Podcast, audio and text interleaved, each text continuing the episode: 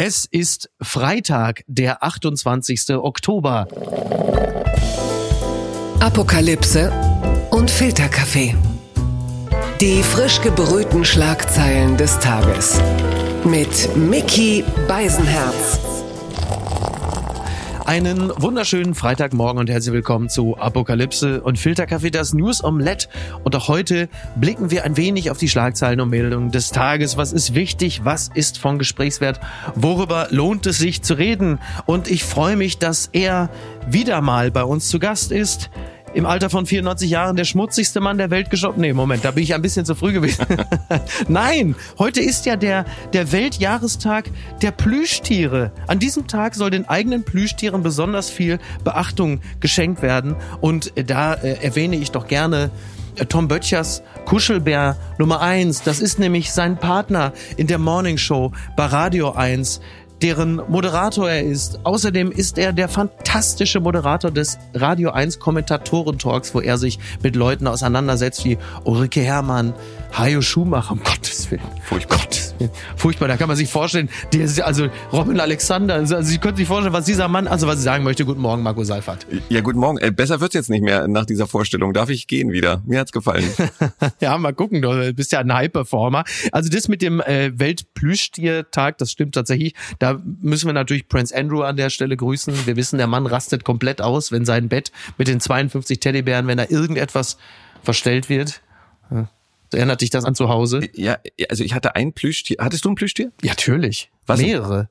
Ich hatte einen Hund, ich hatte zwei Hunde, wahnsinnig anfahrtsreich. Der eine heißt, äh, hieß Wuffi, hm? der andere Bello. Ich hatte ein, es ist absurd, aber es ist so, und über Jahre, fast Jahrzehnte würde ich sagen, ein Huhn. Ein Kuschelhuhn. das, aber ein echtes, ne? Ja, nein, echtes. nein, aber ich konnte es nicht mehr loslassen. Ich fand es so schön. Ich glaube, ich habe es mit, mit, mit 14 noch damit gekuschelt. Ja, es tut mir leid. Kuschelhuhn. Das ist ja Wahnsinn. Du bist der Gottlieb Wendehals von äh, Berlin. Das, Was ist das? Wo wohnst du? Welcher Tegel? Tegel ist das Tegel? Ja, Berlin? Das war ein Gummihuhn Tegel, bei Gottlieb Wendehals. Ja, gut. Wer weiß, wie sehr du das abgeschubbert hast. Am Ende war nur noch die Gummihaut über. Es war glatt, ja.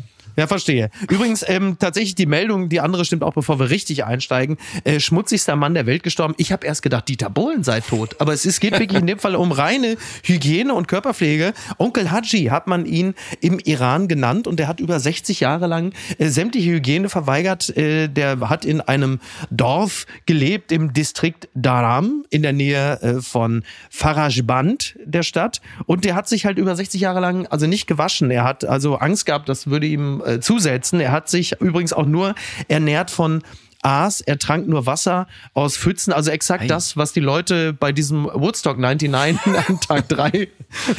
Aber toll, oder? Wahnsinn. Ja, ja. Es, also meine Hautärztin hat mir mal gesagt, man soll wirklich ganz selten Duschgel und Seife und so verwenden. Normales mhm. Wasser reicht eigentlich aus ja. und Seife nur für bestimmte Stellen, die ich jetzt hier nicht aufzähle. War das Kretschmann ähm, oder ist, ist Kretschmann deine Hautärztin? Nein, nein, eine, eine gute Hautärztin. Äh, Dr. Verstehe. Adler, liebe Grüße an dieser Stelle, sagt man ja im Podcast immer. Ach ja, L. Adler. Ja, ja, ja, liebe Grüße. Ja, siehst du, das ist meine Hautärztin. Und äh, die sagte, also Seife braucht man wirklich nur an bestimmten intimen Stellen nehmen mhm. und ansonsten nur Wasser. Aber ja. jetzt über 90 Jahre nicht waschen wäre, glaube ich, auch nicht ihre Empfehlung. Ja, und bei ihm war es halt so, irgendwann haben die Dorfbewohner sich ihn genommen und haben ihn dann also mehr oder weniger zwangsgewaschen. Äh, und wenige Tage später ist er dann gestorben. Das mhm. mag auch psychosomatische Gründe haben, das weiß man nicht. Aber wir bleiben im Bereich der Gesundheit. Dieser Mann hat sich möglicherweise auch gewaschen. Das hat mich traurig gemacht. Berliner Morgenpost. Markus Lanz ist krank. Sendung muss ausfallen. Und das ist jetzt, und jetzt wird's wirklich, jetzt wird's heikel.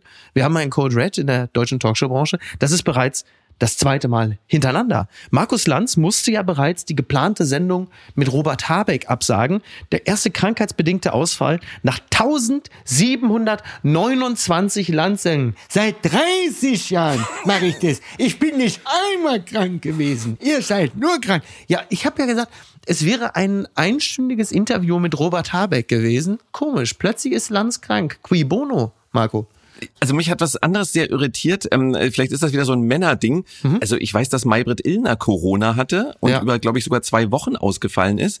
Ja. Und da wurde dann vertreten. Dann hieß die Sendung Maybrit Illner mit Theo Koll und einmal mit Matthias Vornow. Ja. Was stimmt. ist bei Markus Lanz denn los? Warum? Da kann doch ein anderer einspringen. Also ich wäre bereit gewesen. Mich möchte wahrscheinlich da ja. keiner. Weiß ich jetzt auch nicht warum. Aber warum fragt man da nicht dich oder so? Also jetzt mal ernsthaft. Du kannst das doch machen. Also, also die Wahrheit ist, A, mich hat niemand gefragt. B, mhm. ich habe äh, gleich gleichzeitig den Kölner Treff moderiert für okay. äh, den heutigen Freitag. Ich wäre eh nicht, also, aber du hast natürlich völlig recht. Normalerweise, und das weiß in Hamburg jeder, ich äh, sende ja aus demselben Studio wie Markus Lanz montags. Das heißt, ich habe bereits ab Montag in der Kulisse gesessen, habe eigentlich nur darauf gewartet, dass Habeck zusteigt und irgendwie auch dann ich tue es als Kacke, so scheiße, Alter.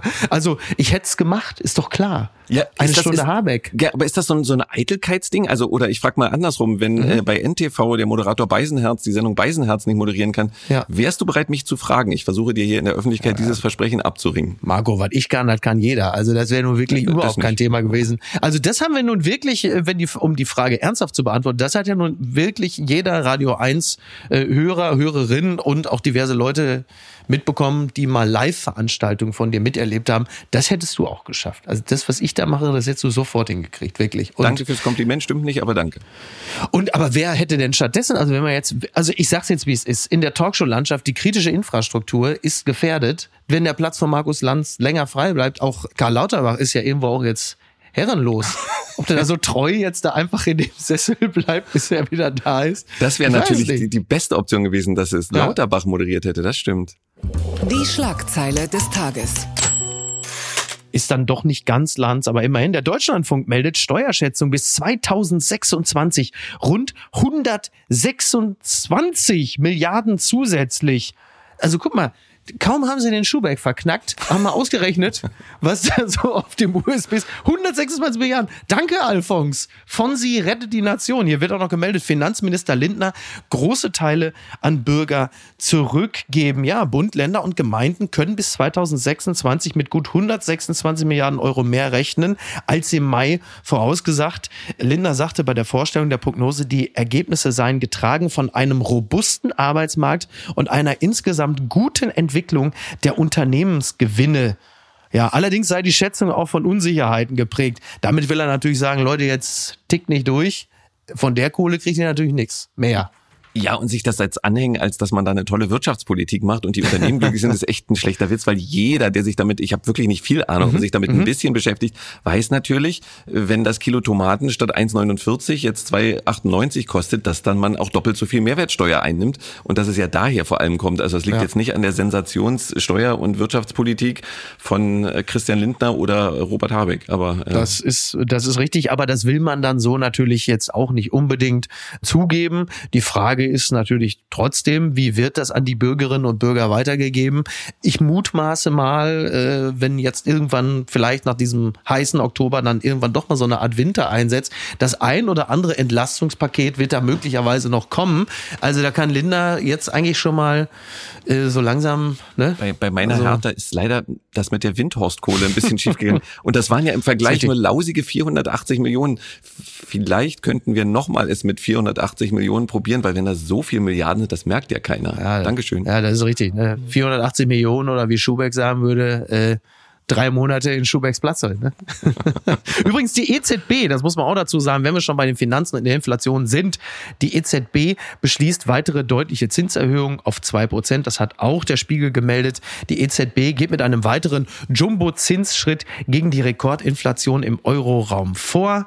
Ja, das hat man am Donnerstag beschlossen und jetzt liegt man insgesamt bei 2,0 äh, Prozent. Der an den Finanzmärkten maßgebliche Einlagensatz wurde im selben Umfang Umfang auf 1,50 Prozent erhöht. Ähm, Marco, ich sag's wie es ist. Bei anderen Themen kann ich mich durchblöffen. Mehr oder weniger erfolglos bei dem Thema EZB und Zinserhöhung bin ich äh, so blank wie, weiß ich nicht, Klimaprotestierende vor einem Ölgemälde. Ja, und du hast ja leider auch jemand eingeladen, der sich mehr mit Kuschelhühnern als mit Wirtschaft auskennt. Also ich kann da auch nicht so richtig weiterhelfen. Also richtig. Dann pass auf, dann machen wir es folgendermaßen. Wie, wie hat man früher gesagt, ich habe einfach mal jemanden gefragt, der sich damit auskennt. Und zwar ähm, mein Freund und äh, erfolgreichen Banker Axel Wiening aus dem Münsterland. Wo erreiche ich dich, Axel? Hat so angefangen? Wo erreiche ich dich? genau. Wo erreiche ich dich gerade, Axel? Pass auf, ich frage, habe ihn einfach mal gefragt, was bedeutet das denn jetzt? Und hat er gesagt. Hallo, lieber Micky. 0,75 Prozent Zinserhöhung der EZB am heutigen Donnerstag. Das ist ein echtes Brett. Das ist bereits die dritte Zinserhöhung in diesem Jahr und nach September das zweite Mal ein so großer Zinsschritt mit 0,75 Prozent. Der Zinssatz liegt mittlerweile bei zwei Prozent Und was bedeutet das? Ja, Banken können sich zu diesem Zinssatz Geld bei der EZB ausleihen. Und das führt natürlich schnellstmöglich dazu, dass Banken diesen Zinssatz auch an ihre Kunden weitergeben. Das heißt, Kredite an Kunden werden teurer.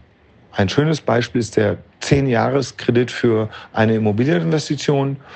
Ja, vor einem halben Jahr, vor einem Jahr lag dieser Zinssatz noch unter einem Prozent und mittlerweile ist er durchschnittlich schon wieder bei äh, ja, über vier Prozent.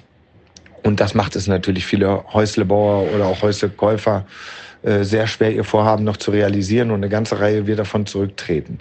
Das Ziel ist, die Konjunktur abzuschwächen, die Dynamik rauszunehmen und somit die Geldentwertung zu stoppen. Wird das gelingen? Ja, die Frage ist sicherlich nur sehr schwer zu beantworten. Viele Volkswirte sind der Meinung, dass diese Zinsschritte äh, spät kommen. Ob sie zu spät kommen, wird die Zukunft zeigen. Was sind die Begleiterscheinungen? Äh, eine Konjunkturabschwächung äh, führt schnell auch mal zu einer Rezession. Aber eines steht sicherlich fest. Die Inflation zu reduzieren ist ein ganz, ganz, ganz wichtiges Ziel, weil alle Normalverdiener, alle auch Geringverdiener sind die großen Verlierer von Inflation, denn äh, wir alle sehen es jeden Tag, wenn wir einkaufen, wenn wir tanken, wenn wir unsere Heizung aufdrehen. Äh, die Preiserhöhungen sind für viele nicht zu stemmen und damit äh, ist die große Masse auch der größte Verlierer der Inflation und darum muss die EZB nun tätig werden. Siehst du, das ekstatische Wesen des Münsterländers schlug auch hier wieder voll durch. Ah, aber du siehst, der, der Mann, ja, aber. Ja, er hat Kompetenz, das äh, unterscheidet ihn ja. von mir zumindest, ja, genau. Das ist, aber äh, du meinst, wovon der mir schon alles abgeraten hat, ne? Sonst äh, hätte ich noch nicht mal mehr ein Mikrofon zum Aufnehmen. Äh, du hattest ja eigentlich diesen Prachtbau vor, da am Tegeler See, ne? Also ich habe in der Tat eine Eigentumswohnung, die zur Hälfte von Günther ja auch bezahlt ist, weil ich ja einst bei Wer wird Millionär 125.000 Euro gewonnen habe. ähm, und deswegen macht mit den Zinsen, was er wollt. Ähm, wobei ich mich immer frage, die, die Sparzinsen, ja die steigen ja dann nicht auf einmal. Das dauert dann immer länger. Das ist äh, ja. merkwürdig. Ja, ist interessant übrigens. Du bist der Einzige vom RBB, der wirklich sagen kann, ich habe mein Geld ehrlich bekommen und zwar von Günter Jauch. Ne? Ja, und du wirst lachen. Ich habe RBB-Witze in den letzten drei Monaten so gar nicht bekommen um die Ohren. Das glaube ich. Also es ist absolut hm? überraschend, ja, das, ne? das, wirklich, das, was ja. auch mal gehört hat. Ist da was passiert? Blattgold. Chinesen greifen nach deutscher Chipfabrik. Berlin will zustimmen. Geheimdienste warnen oder warnen, Geheimdienste warnen. Das berichtet das Handelsblatt. Nach dem Hamburger Hafen muss die Bundesregierung über den nächsten kritischen China-Deal entscheiden und sie will offenbar Ja sagen. Riesenüberraschung. Hätte man im Leben nicht gedacht. Die Bundesregierung will die Übernahme der Chipfertigung des Dortmunder Unternehmens Elmos durch den Konkurrenten Silex voraussichtlich zulassen. Das erfuhr das Handelsblatt aus Regierungskreisen der schwedische Käufer ist eine hundertprozentige Tochter des chinesischen Konzerns Sai Microelectronics. Die Bundesregierung widersetzt sich damit wohl dem Rat des Bundesverfassungsschutzes. Das finde ich also absolut beruhigend, oder? Das ist doch genau das, was man, was man hören will. Ich frage mich, ob wir gerade schon vielleicht resigniert haben. Mhm, also weil dann ja. kommt, also hat sich irgendjemand gefreut, ach, eine schwedische Firma will mal kommen und dann hat einer ja. in die Unterlagen geguckt, ach, die gehört auch Chinesen. Ja, ja ich glaube, dass äh, es machen sich viele ganz schön einfach gerade und sagen, nee, sollte man auf gar keinen Fall machen. Auch, also äh, mhm. so billo möchte ich nicht unterwegs sein. Und ich glaube, also finde ich schlimm, dass die Chinesen beim Hamburger Hafen einsteigen? Nein, im Prinzip nicht. Finde ich es schlimm, dass die Chinesen bei einer Chipfabrik einsteigen? Nein, im Prinzip auch nicht. Bloß in der Masse würde ich mir wünschen, dass mal, bisschen viel, ne? dass mal einer guckt. Also mir hat mal, ein, äh, das, du bist ja immer der Meister der Vergleiche, aber mir hat mal ein Zahnarzt gesagt, du Marco, ist nicht schlimm, wenn du abends mal Zähneputzen ausfallen lässt. Du solltest es halt nicht mehrere Abende hintereinander machen, weil dann hast du irgendwann Löcher. Und ich glaube, wir kriegen gerade Löcher. Also wir machen es mhm. ständig mhm. ja. und äh, jede Einzelentscheidung ist für sich nicht schlimm, aber in Masse wird es irgendwann vielleicht doch gefährlich. Ja, vor allen Dingen im, also da wir ja nun vermeintlich unsere Lektion gelernt haben, ja, dass der Wandel durch Handel nicht funktioniert und dass die große Abhängigkeit von einem Partner nicht so klug ist. Äh, und ich rede jetzt nicht von China, ich rede noch von Russland. Ich rede gleich von China. Ähm, da ist es ja vielleicht als Lerneffekt jetzt nicht so ideal, wenn man sagt, stimmt, wir haben unsere Lektion gelernt. China na, bitte, der Chinese, der ist doch anders da. Das ist ja wunderbar. Das ist ein bisschen Taiwan, die Uiguren. Mein Gott, was soll das denn? Ähm, und wo wir bei dem Bild waren und bei dem Zahnarzt. Also der Zahnarzt hat gesagt, Herr Seifert, Sie haben vielleicht jetzt ein paar viele Lollis am Tag gefressen. Da haben Sie zwei, drei Löcher. Da haben Sie recht. Danke, Herr Zahnarzt. Dann lass ich mit den Lollis. Und ab sofort äh, trinkst du halt einfach drei Gläser Nutella dann künftig. Und das, und das, aber es kann es, kann es eine Frage. Wir sind ja beide Menschen, die in der Medienbranche tätig sind und Precht und Wälzer betrachten uns sehr kritisch kann es möglicherweise auch sein, dass seitdem das Thema Abhängigkeit von kritischen Partnern auch so auf dem Tableau der Medien ist, dass jetzt einfach die Leute natürlich viel genauer hingucken auf diese China-Deals, die völlig immer durchgegangen sind, von denen es immer schon welche gab. Und jetzt natürlich, also jetzt wird demnächst einfach so gegoogelt in der Suchleiste Deal China, was demnächst so ansteht. Und das wird jetzt täglich präsentiert im Sinne von, wie dämlich sind die eigentlich da ähm, oben? So, so wird das vermutlich sein. Oder ähm, gibt es auch Deals, die wir ablehnen, über die dann aber öffentlich nicht berichtet wird? Also siehst du, ich bin ein grundoptimistischer mhm. ja, ja. Mensch, dass wir vielleicht auch mal irgendwann einen abgelegt haben. ähm, ich glaube, was da fehlt, ja. ist wirklich der Gesamtblick. Wahrscheinlich ist auch in diesem Einzelfall ist es möglicherweise wirtschaftlich sogar eine gute Entscheidung. Und vielleicht ist das auch gar nicht schlimm, wenn China in diese offenbar sowieso relativ runtergekommene Chipfabrik investiert. Ich glaube, das letzte Mal, dass die Bundesregierung einen China-Deal abgelehnt hat, war, als sie sich bei Lieferando am Ende doch für den Inder entschieden haben. Und ich Endgültig zu weit gegangen. Ich weiß, dass es falsch war. Starkoch Alphonse Schubeck zu Haftstrafe verurteilt. Das berichtet NTV. Starkoch Alphonse Schubeck muss ins Gefängnis. Das Landgericht München I verurteilte ihn wegen Steuerhinterziehung in Millionenhöhe zu drei Jahren und zwei Monaten Haft ohne Bewährung. Sein wegen Beihilfe angeklagter Mitarbeiter bekam eine Bewährungsstrafe von einem Jahr. Das bedeutet äh, demnächst Gefängnis. Andererseits natürlich dann in spätestens vier Jahren darf er auch im Doppelpass anrufen. Also das ist nicht alles nur. Ja, wie geht es dir mit einer solchen Meldung? Was also, empfindest du da? Ja, also so Triumphgefühle gibt's nicht. Mhm. Weil es gibt ja, ja, ganz oft die Menschen, die sagen, ach, die Kleinen, ich muss mein Parkticket zahlen mhm. und die Großen mhm. lässt man laufen. Jetzt denke ja. ich, oh Gott, ähm, der Mann hat jetzt, der hat Mist gebaut. Ja. Ähm, hast du irgendwie in deinem Leben mal mit juristischer Expertise zu tun gehabt? Also kennst du dich ein bisschen juristisch aus? Weil ich habe eine Frage. Ich habe das nämlich, mir fiel natürlich auch der Höhnes sofort mhm. ein. Ja. Und äh, Alfons Schubeck hat äh, 2,3 Millionen Euro Steuer hinterzogen und muss dafür drei Jahre und zwei Monate ins Gefängnis. Ja. Ja. Uli Höhnes hat 28 20,5 Millionen Euro ja. Steuern hinterzogen, ja, also mehr richtig. als das Zehnfache und ja. ist für drei Jahre und sechs Monate ins Gefängnis. Mhm da stimmt doch irgendwas mit der Verhältnismäßigkeit nicht. Hönes war systemrelevant. Hönes war systemrelevant, too big to weil fail. Too big to fail. Bitte, ich möchte überhaupt keine Kritik mehr hören. Und äh, Hönes hat es immerhin auch geschafft, sich als Justizopfer zu fühlen. Also das wird, das ist ja auch interessant, das gibt's ja immer wieder, dass das in der Rückschau von Jahr zu Jahr immer mehr umgedeutet wird. Und Hönes ist jetzt, glaube ich, wenn er da irgendwo am Tegernsee sitzt, ist er eigentlich schon kurz vor Nelson Mandela, wenn man sich mit ihm privat unterhält. Nehme ich an. Aber mein pädagogisches Learning ist, wenn ich erstmal bei zwei Millionen Steuerhinterziehung bin, dann kann ich auch wild weitermachen, weil 20 Millionen oder äh, wie bei Hönes äh, 28 Millionen ist der derselbe Preis dann am Ende. Also, Absolut. Guter Plan. Also sehe seh ich tatsächlich auch so. Übrigens äh, gibt es natürlich jetzt diverse Meldungen aus dem erweiterten Freundes- und Bekanntenkreis von Alfons Schubeck, beziehungsweise eigentlich vergleichsweise wenige Meldungen und eine äh, moniert das und zwar die äh, Schauspielerin und Kabarettistin Monika Gruber. Sie rügt Freunde von Alfons Schubeck, äh, das zitiert t-online.de und sie sagt, ich habe Alfons bereits versichert, dass mein Verständnis von Freundschaft sowohl gute als auch schlechte Zeiten einschließt. Ich werde immer für Alphons da sein, wenn er mich braucht. Und sie sagte, viele von Alphons Freunden und Prominenten haben sich jahrelang gratis bei ihm durchgefressen und wenden sich nun ab. Das macht mich stinksauer. Und ich muss sagen, ich äh, gehe nicht mit allem mit, was Monika Gruber so an Expertise in den letzten Jahren hatte. Aber da äh, stimme ich aber komplett zu. Dieses Verhalten finde ich auch so ultra beschissen. Ich habe mal drüber nachgedacht, ich weiß nicht, ob du das auch schon mal gemacht hast, wenn ich auf irgendeine Art und Weise mit dem Gesetz in Konflikt geraten würde, mhm wer aus meinem Umfeld, zum Beispiel bei mhm. Radio 1 oder zum Beispiel ein Kollege, mhm. der hier einen ja. erfolgreichen Podcast macht, sagen würde, wenn die Bildzeitung kommt, ja, irgendwie merkwürdig war der Marco doch schon immer und sich so absetzen würde. Das ich glaube, der da, Typ mit dem Gummihuhn. ja, und das sind, ich glaube, da hat jeder in seinem Umfeld so ein paar Leute, mhm. die dann, ah nee, mit dem will ich lieber nichts mehr zu tun haben. Ähm, also ich, ich glaube nicht von den engen Freunden, mhm. hoffe ich jedenfalls, sonst hätte man sie nicht so engen Freunden gemacht. Ja. Aber so eine Leute gibt's und da hat äh, Frau Gruber, die wie gesagt ja auch mal so leicht Richtung Querdenker in den vergangenen Jahren geblinkt hatte, ja. da hat sie komplett recht, bin ich auch ja. total bei ihr. Absolut. Die gute Tat des Tages. Je nachdem, welcher Perspektive man anhängt, das Mädchen mit dem Perlenohrgehänge Kannst du mal sehen, ich habe das immer anders zitiert. Klimaaktivisten attackieren weltberühmtes Vermeer-Gemälde. Das berichtet der Spiegel. Drei Personen wurden festgenommen. Klimaaktivisten haben in einem Museum in Den Haag das Gemälde Das Mädchen mit dem Perlenohr Gehänge attackiert. Schäden am Werk von Jan Vermeer gab es offenbar keine. Ein noch unbestätigtes Video zeigt einen Mann beim Versuch, seinen Kopf an das Gemälde zu kleben. Ein anderer schüttet ihm eine Dose mit einer roten Flüssigkeit über den Kopf. Beide Männer tragen T-Shirts mit der Aufschrift Just Stop Oil. Ja, es ist jetzt so langsam so Murmeltiertag in der Kunstszene, oder? Ja, das ist die Kunstszene, das hatten wir ja auch hier bei mir um die Ecke in Potsdam äh, mit ja. dem Kartoffelpüree, äh, was an die Bilder mhm. geschmissen wurde. Ähm, und ich bin ja jemand, der, und jetzt, man traut sich kaum zu sagen, ja auch unter diesen Klebeleuten leidet. Weil so, ja. die, die sich ja quasi. Kleber. Äh, ja, genau, die kleben ja. sich ja zurzeit quasi jeden Tag auf die Stadtautobahn. Mhm. Das heißt, wenn ich aus Potsdam nach Hause fahre, gerate ich da regelmäßig in den Stau. Ja. Und ach, Mhm.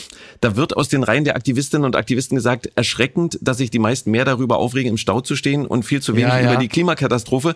Und ja. das ist wirklich erschreckend und da haben sie ja auch recht. Mhm. Sie haben aber selber festgestellt, dass sie Aktionen machen, die nicht zu einer Diskussion über Klimaschutz führen. Konsequent, sie machen genau diese Aktionen weiter. Das wird nicht funktionieren. Also hier in Berlin wird vor allem diskutiert, müssen die nicht mal richtig bestraft werden? Wie kann mhm. man die Einfahrten zumachen, dass die da nicht rankommen? Und diese Aktionen, die sind spektakulär, aber nach meinem Eindruck führen sie halt nicht zu einer durchaus sehr, sehr wichtigen Diskussion zum, über Klimaschutz. Und deswegen muss es andere Aktionen geben oder siehst du es anders? Also das ist ja eine wahnsinnig zwiespältige Angelegenheit. Ne? Es geht einem wahnsinnig auf den Sack, wobei, wenn wir ehrlich sind, ist natürlich das Ankleben und Festkleben, also die Glue Romance äh, auf der A100 natürlich für den Bürger, die Bürgerin natürlich wesentlich gravierender, als dass irgendwo mal Kunst beschädigt wird. Da richtet man sich drüber auf, da sitzt dann irgendwie Norbert in seinem Camp David Shirt mit den Crocs und sagt, das ist ja unfassbar, was mit der Kunst passiert. Du sagst, du wärst in deinem Leben niemals dahin, du weißt gar nicht, du, du hast Monet bislang für das englische Wort für Geld gehalten, aber ist okay. Also klar, ne, das fokussiert sich dann sehr, also für manch einen wirkt es wie eine, wie eine Massenpsychose wohlstandsverwahrloster Mittelstandskids. Dieser Eindruck entsteht bei einigen Blödsinn, würde ich sagen. Ja, ja ist genau, genau, genau weil ja, Sie haben ja, natürlich einen Punkt. Das Thema ist ein zentrales Thema und wenn man ehrlich ist, wird natürlich äh, jedes Extremwetterphänomen, was zu erwarten ist, künftig wesentlich mehr Kunst beschädigen, als es jeder Kartoffelbrei dieser Welt könnte. Mhm. Das ist völlig klar. Auf der anderen Seite klar, also, also ob es das immer ist, ne, ich, ich ich tue mich ja auch schwer damit, diese Aktion, also ich würde diese Aktion auch nicht sehr laut kritisieren, mhm. weil man möchte genau nicht in dieser Reihe mit diesen Boomern stehen, die äh, sagen, äh, dieses äh, ungepflegte genau. Pack soll arbeiten gehen. Ja. Blödsinn. Ja. Und wie du sagst, ähm, wir, wir steuern hier auf eine Katastrophe zu, wir sind schon mittendrin und dagegen anzugehen ist ja richtig. Ja. Ich finde, man kann bloß irgendwann erkennen, dass man vielleicht mit gerade mit dem falschen Weg gegen angeht, weil wir diskutieren jetzt wenigstens kurz mal über Klimaschutz. Aber und das Thema ist aber immer auf dem Tapet, ne? Also das Thema ist dann auch immer da. Also ich habe bloß den Eindruck, dass in Berlin, vielleicht täuscht mich mein mhm. Eindruck, vor allem diskutiert wird, warum müssen die nur 280 Euro Bußgeld zahlen? Und das ah, ist die okay. Diskussion, die hier wahrscheinlich auch im nächsten Wahlkampf, den wir ja wahrscheinlich demnächst haben, ah, wieder toben wird. Und da wird nicht, was können wir für den Klimaschutz tun? Und das ist viel wichtiger. Also es lenkt ja. fast ab, obwohl diese Aktion, wie gesagt, den, die Motivation, also da muss man schon sehr verstrahlt sein, um die Motivation nicht zu teilen. Ja, allerdings. ich habe schon gesagt, irgendwie Tomatensauce, Kartoffelbrei, wenn ich Verbrecher mit Lebensmitteln hantieren sehen will, dann gucke ich mir Wiederholung von Schubeck an. Und da gibt gibt es ja auch noch, und da gibt es ja auch noch einen äh, äh, Klimaaktivisten von Extinction Rebellion, der war in Holland in einer Talkshow zu Gast, um natürlich über die Klimakrise zu sprechen. Und der hat sich dann in der Talkshow einfach spontan auf dem, ist auf den Tisch gestiegen, hat sich am Tisch festgeklebt. Finde ich auch interessant. Ja, vor allem da ist er ja, also er war nicht im Publikum, er war ja Gast, also war er, war er doch schon da, um ja, ja. zu reden. Ja. Ich habe mir dieses Video ja angeguckt. Die schönste Szene für mich war, was man bei einer Autobahn halt nicht machen kann, dass sie den Tisch rausgetragen haben, auf dem er dann klebte. Also dass ähm, sich ein Talkshow-Gast auf an, an einem Möbel in der Talkshow festgeklebt hat. Das war, glaube ich, vor drei Wochen bei Lanz, als sie dann gesagt haben, Herr Lauterbach, Sie müssen jetzt mal für nächste Woche, also nein, lass mich, nein, ich bleib hier, also nein, nein, nein, also Streeck, die dumme Sau, nein, also da mache ich auf keinen Fall Platz. So, da haben sie ihn dann rausgetragen. Aber die haben ja den, genau, mit dem Tisch rausgetragen. Ist auch ein, stell dir das mal vor, bei Maybrit Illner dann einfach, du hast dann, keine Ahnung, so Erich Fahrt oder Rams, so den NATO-General, der sagt, nein, nein, jetzt klebt sich dann einfach auf den Tisch fest. Doch toll. Ja, äh, mir wäre es aber lieber, wenn es dann einer wäre aus dem Publikum, der sagt, ich komme hier nicht zu Wort, ich will jetzt zu Wort kommen. Also ja. dann, dann hat es schon wieder mehr, mehr einen Sinn. Aber ja, ähm, das ist, lustig ja. sah es aus auf jeden Fall. Ja, lustig sah es definitiv aus. Bitte empören Sie sich jetzt.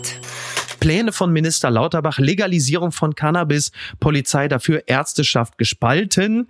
Das berichtet der Deutschlandfunk. Die Pläne von Bundesgesundheitsminister Lauterbach zur begrenzten Legalisierung von Cannabis werden weiter kontrovers diskutiert. Die Ärzteschaft ist gespalten. Bei der Polizei hofft man, sich künftig auf organisierte Drogenkriminalität konzentrieren zu können. Ja, das ist ja von der Polizeigewerkschaft ja grundsätzlich erstmal eine gute Sache. Auf der anderen Seite sagt der Präsident der Bundesärztekammer, Reinhardt, es sei erschreckend, dass sich ein Gesundheitsminister für die Legalisierung einer Droge einsetze.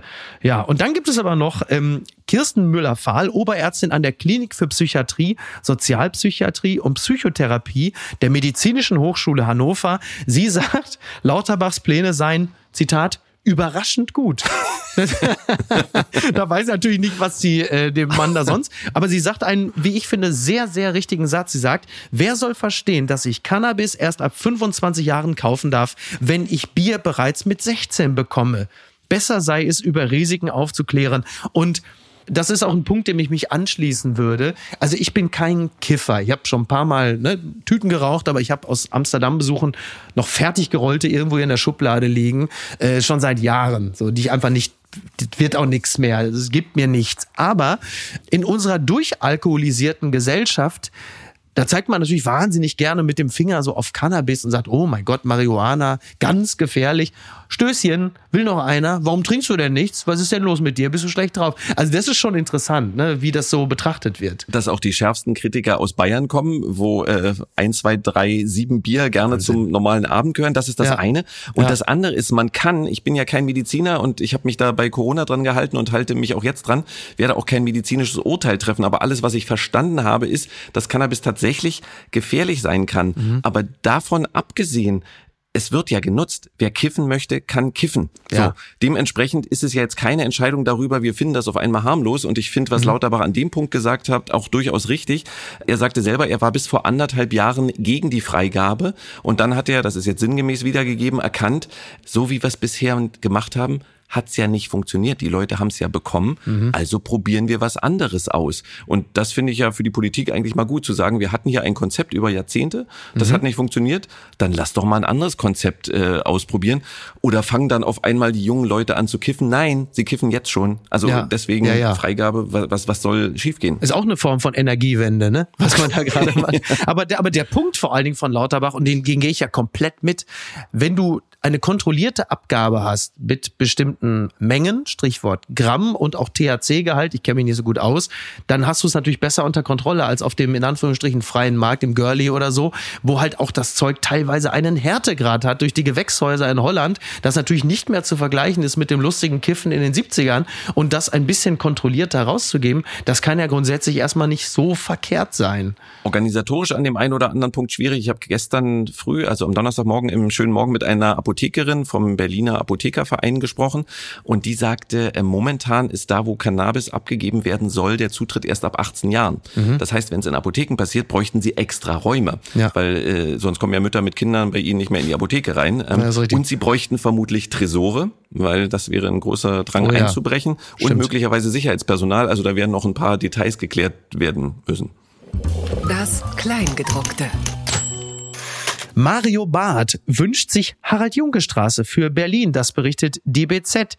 Ich äh, zitiere hier, er fände es ganz, ganz schlimm, dass es in der Hauptstadt keine Straße oder keinen Platz mit dem Namen des Berliner Entertainers gäbe, sagte Barth der DPA. Also Zitat, das ist ja Harald Junke, das findet in Berlin nicht statt. Ja, dafür gibt es aber Nummernstraßen, also Straßen, die statt Namen eine Nummer haben, was ich echt schäbig finde, sagte Barth. Ja, er hatte auch schlechte Zeiten, aber wir reden von Harald Junke. Dass es in Düsseldorf keine Harald Junke Straße gibt, das ist klar. Aber Berlin, also jetzt kommt wirklich einer der Sätze, die ich in meinem Leben nie sagen wollte. Mario Barth hat recht.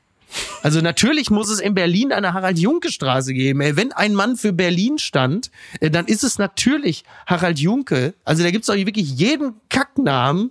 Wahrscheinlich gibt es auch in Berlin ein paar Sklavenhalter, die da irgendwie noch immer noch ihre eigene Straße haben. Oder was weiß ich, die Adolf-Hitler-Allee oder sonst, ich weiß es nicht. Aber eine Junke-Straße, das sollte wirklich sein. Ja, das mit der Adolf-Hitler-Allee möchte ich zurückweisen. Meines Wissens nicht vorhanden in Berlin. Aber sonst, okay. ich bin ja, du weißt ja, gebührt ja Westberliner. Ja. Und Harald Junke gehört hier einfach zum Inventar. Und ich habe mir ja. ähm, jetzt nochmal so alte äh, Comedy angeguckt, äh, Harald und Eddie oder so mhm. mit Eddie ja. Arendt. Ja, ja. Ja, das möchte man heute nicht mehr gucken. Also, also das, ist so, das, ist sexistisch und auch an bestimmten Stellen rassistisch und so. Ja. Kann man Klar. wieder sagen, ist eine andere Zeit. Aber ähm, der Typ ist halt einfach, der steht für Berlin. Ja, und ich total. kann dir sagen, ich habe damals mitgesungen als Jugendlicher, als die Ostkurve bei Hertha BSC fröhlich den Chor hatte und wir haben ein Idol, Harald Junke. So, so äh, da ist er unser Mann. Es gab eine berühmte Werbung für ein chinesisches Restaurant, die am Kudamm hing, wo jeder immer vorbeiging, wo er schwitzend saß und sich mit Stäbchen irgendwie äh, chinesisches Essen oh. einschaufelte. Da war der Chinese noch in Ordnung, äh. Marco. Da war der China-Deal noch tadellos. Der, der, gehört zu Berlin und du weißt dieses berühmte Zitat, was in Berlin jeder kennt, ja, aber klar. deutschlandweit ja wahrscheinlich auch äh, meine Definition von Glück, keine Termine und leicht einsitzen. Oder auch ich hasse Silvester, da saufen auch die Amateure. Und er war, ja klar, er war krank, er war Alkoholiker, mhm. aber wenn man auf die Zeit zurückguckt, auf der er kommt, da war er einfach der Mann, der die Menschen zum Lächeln gebracht hat in Berlin und niemand steht mehr für Berlin als dieser Mann, also gib dem Total. irgendeine Straße. Ja, gib dem doch die verkehrsberuhigte Friedrichstraße, denn da darf ja auch keiner mehr ins Auto steigen. Das wird doch in dem Falle natürlich wirklich also sehr, sehr gut passen. Ja, oder? und äh, ich mag ja bei Straßen auch sehr gerne, wenn die Leute mit dem Namen was anfangen können. Und schon bei der Friedrichstraße überlegte ich, nach welchem Friedrich die eigentlich benannt Friedrich Merz, so. der künftige Kanzler. Du kennst dich aus. Ganz weit vorne.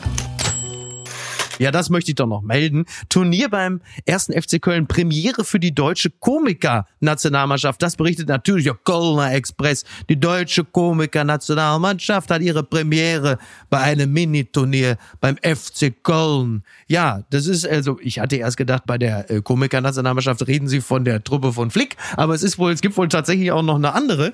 Und äh, es treffen sich seit knapp einem Jahr zahlreiche Comedians regelmäßig in unterschiedlichen Konstellationen im Stadion des SV Löwe nicht. Und jetzt ist am Dienstag, den 1. November ab 18.30 Uhr im Rahmen des diesjährigen Cologne Comedy Festival ein Fußballturnier für den guten Zweck. Findet da statt im Franz-Kremer-Stadion in Köln. Da habe ich auch schon mal gespielt, auch bei so einem Benefiz-Kick. Schönes Stadion, macht Spaß. Und das ist äh, für die FC Obdachlosenhilfe. Das kann man doch nur gut heißen. Welcher Komiker soll da mitspielen? Noch kann ich da Leute reinquatschen. Ja, ich hatte überlegt, ähm, ohne dir zu nahe treten zu wollen, hättest ja. du denn vor zehn Jahren, als du äh, noch mehr auf der Comedy-Schiene als Autor unterwegs ja. warst, was du ja immer noch ja. so ein bisschen machst, aber jetzt ja. versuchst du ja ein seriöser Journalist zu sein. Das ist richtig. Ähm, wäre Danke. das was für dich gewesen oder bist du jetzt Natürlich. in dem Alter, wo du sagst, ich ziehe die engen Socken an und wie ich lesen konnte, reißen dir dabei mehrere Bänder und Muskeln? Das ist richtig. Ja, jetzt, jetzt hast du ja zwei Fragen in einer gestellt. Also die, die Frage ist ja A, bin ich immer noch unseriös genug, um da mitzumachen oder B, bin ich einfach zu alt, um da mitzumachen? Welche hm. Frage wolltest du mir stellen, Marco?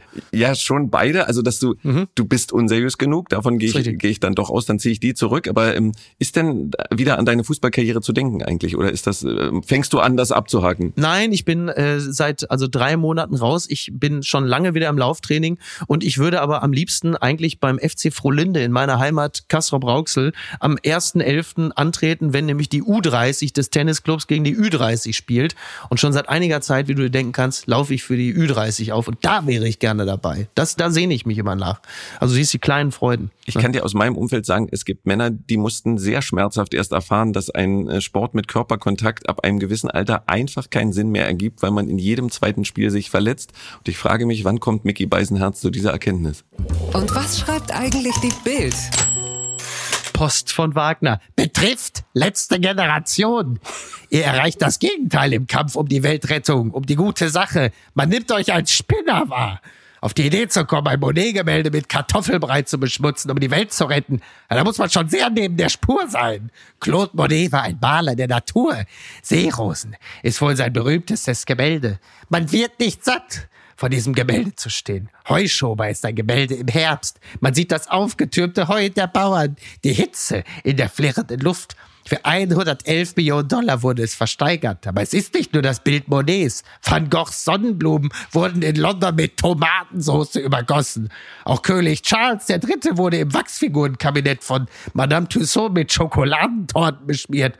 Für mich waren Lebensmittel immer kostbar. Man wirft nicht mit Kartoffelbrei und Tomatensauce umher. Was mir missfällt an euch, ihr wollt eine Kultur beflecken. Ihr befleckt unsere Maler. Unsere Kultur hat Monet, Van Gogh hervorgebracht. Macht so etwas mal, ihr Spinner! Herzlichst, ihr Franz Josef Wagner. Aber hinten aus war Thomas mal ihr Spinner und dann aber herzlichst, ihr Franz Josef Wagner. Ist das nicht toll? Ja, ich glaube, jetzt hab, also ich, du vielleicht schon länger, ja. aber jetzt haben wir nachhaltig unseren Ruf ruiniert, weil wir ähnlich argumentiert haben wie erstens Franz Josef Wagner und zweitens ja. Mario Barth in diesem Podcast. wir können das zu den Akten lehnen. Ich weiß auch, das ist wirklich definitiv. oh Gott, oh Gott, oh Gott. Ich möchte an dieser Stelle übrigens noch schamlos Werbung betreiben. Heute Abend äh, läuft der Kölner Treff mit äh, unter anderem Vanessa May. Thorsten Sträter und Emilio Sacraia, dem äh, Hauptdarsteller des Films Rheingold, Fatih Akins Film Rheingold. Also er hat Chata gegeben. Und an der Stelle möchte ich kurz bemerken, als ich äh, wieder mal sieben Stunden mit der Bahn brauchte, von Hamburg nach Köln, weil wir zweieinhalb Stunden in der Pampa gestanden haben, da habe ich es nur dank unseres, und jetzt, jetzt kommt richtig Werbung, dank unseres Sponsors Vodafone geschafft, mir zur Vorbereitung den Film auf dem Handy anzugucken. Denn A, mit dem Piss-Internet von der Bahn, mit dem WLAN-Imitat kannst du gar nichts gucken. Und man darf mittlerweile froh und dankbar sein, wenn du mit der Bahn irgendwo in der Pampa stehst, du dort aber 5G hast, dass ich mir einen Hotspot legen konnte und mich anständig auf die Sendung vorbereiten konnte, dass ich Internet hatte. Verstehst du? Ich habe gelitten wie ein Hund. Und für alle, die ihr Leben lang Freitagabend gerne Talkshows gucken, nach meinem Eindruck gibt's da bessere und schlechtere. Und jetzt kann ich das mal sagen, das ist charmanter, als wenn du das sagst. Ähm, Kölner Treff mit äh, Mickey Beisenherz und Susan Link ist ein Riesenspaß. Äh, also heute Abend unbedingt angucken für alle, die es noch nie gesehen haben und die diesen Podcast mögen. Da ist Mickey noch besser in dieser Sendung. du bist ein Schatz. Und das geht jetzt an die NDR Talkshow. Mach das mal nach, ihr Spinner. Marco, ich danke dir. Ich entlasse dich jetzt in den Tag. Du kannst also überlegen, ob du jetzt noch mit Tom Böttcher äh, bei Radio 1 morgens äh, kuschelst oder ob du dich wieder des Huhn äh, bemächtigst. Ja, das, das ist aber wirklich ja. einzig und allein dir überlassen. Ja, es wird eher Tom Böttcher, das Huhn ist irgendwann zerfallen. okay, oh Gott, oh Gott. Marco, ich danke dir ganz herzlich. Es ist immer schön mit dir. Komm äh, schnell wieder. Schneller als jetzt das letzte Mal. Ich weiß, ich habe dich wirklich lange lange hängen lassen. Ach, das soll mir nicht wieder passieren. Vielen Dank und hat großen Spaß gemacht. Dank dir. Schönes Wochenende. Immer schön, dich da zu haben. Ciao, ciao. Tschüss. Tschüss. Apokalypse und Filtercafé ist eine Studio Bummens Produktion mit freundlicher Unterstützung der Florida Entertainment. Redaktion Niki Hassania. Executive Producer Tobias Baukhage. Produktion Hanna Marahiel. Ton und Schnitt Niki Fränking. Neue Episoden gibt es immer montags, mittwochs, freitags und samstags. Überall, wo es Podcasts gibt. Stimme der Vernunft und unerreicht gute Sprecherin der Rubriken Bettina Rust.